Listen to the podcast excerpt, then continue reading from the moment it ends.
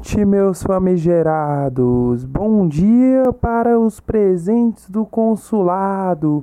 E por último, boa tarde para meus segregados. É com essa animação exponencial que eu começo mais um episódio do Podcast Secreto. Podcast Secreto. Então vamos lá, você já conhece a estrutura do nosso programa, né? Antes de mais nada, eu quero fazer uma citação, sempre importante, uma citação, uma música. Abre aspas para o artista chamado Devito, no seu álbum chamado Devito Está Triste. Ele diz bem assim: Minha autoestima anda tão alta quanto à altura da minha poltrona. Bem, é diferente se até a poltrona é ajustável. É com essa frase animadora que começamos mais um episódio. O tema de hoje vai ser o quê? Toca a introdução!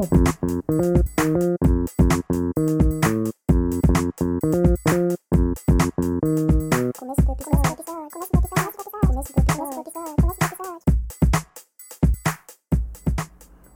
Hoje nós vamos falar sobre futebol. O tema é futebol. Futebol eu torço para o time do Botafogo. E quando me perguntam se eu gosto de futebol, eu falo que eu, que eu gosto. Pois, dado o meu time, eu gosto muito de futebol porque ele me dá tudo de melhor que eu gosto de fazer na vida, que é sofrer episódio.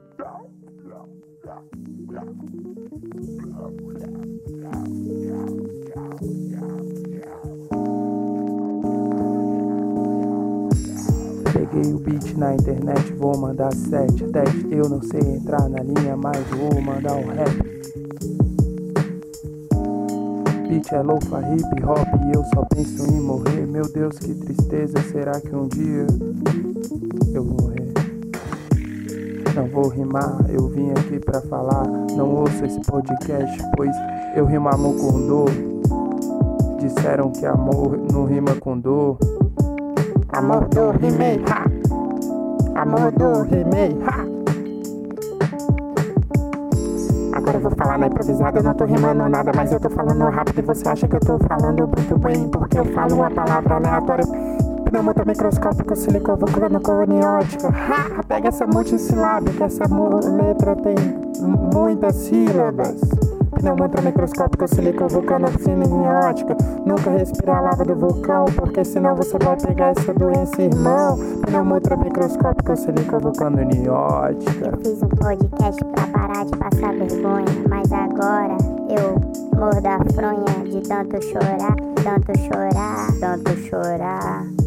Fiz um podcast pra parar de passar vergonha, mas agora eu mordo a fronha de tanto chorar ao perceber minha insignificância.